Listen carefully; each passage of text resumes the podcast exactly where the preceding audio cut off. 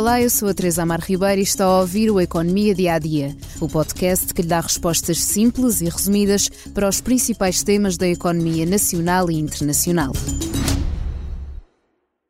Uma das personagens principais da economia europeia voltou a Portugal com destino a Sintra, a vila da história, das cores e do clima bucólico. Christine Lagarde volta a Portugal para o Fórum do Banco Central Europeu, ao qual preside e traz consigo vários governantes de bancos centrais, académicos e decisores políticos. O encontro anual do Banco Central Europeu tem como tema principal a inflação, já que foi e continua a ser um dos grandes temas que marca o Estado Económico Europeu. Não é fácil fugir ao facto de ser assunto central no encontro. Ainda que o terreno esteja mais firme do que no ano passado, quando as taxas de inflação alcançaram recordes, continuam muito acima do desejado e a ser descritas como bastante voláteis. Depois do pico de 10% alcançado em outubro, em maio a inflação portuguesa ficou nos 4%, segundo o Instituto Nacional de Estatística. No nosso país vizinho, Espanha, a taxa de inflação em maio fixou-se nos 3,2%. Do outro lado do globo, na China, foi registada a taxa de inflação mais baixa do mundo, 0,2% em maio. E nos Estados Unidos da América também houve um recuo na inflação que se fixou em 4% no mês passado.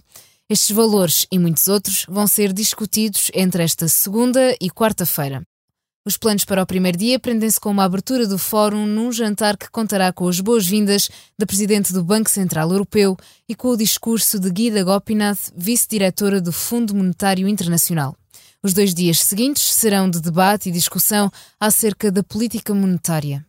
O objetivo é trocar diferentes pontos de vista relativos ao atual estado da economia e chegar também a algumas medidas específicas que melhorem a saúde da economia do velho continente.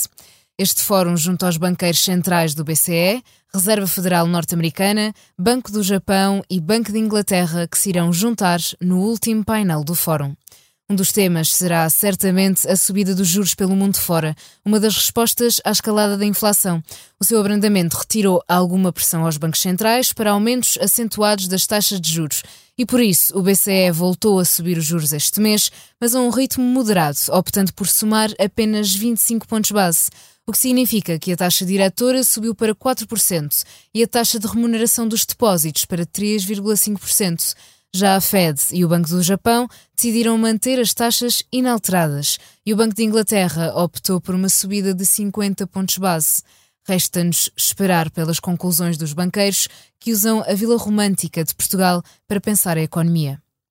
Por hoje é tudo aqui no Economia Dia a Dia. Convido ainda a ouvir mais um episódio do podcast O Céu é o Limite, onde a jornalista Kátia Mateus está à conversa com Manuel Pina, diretor-geral da Otovo Portugal e antigo líder da Uber em Portugal.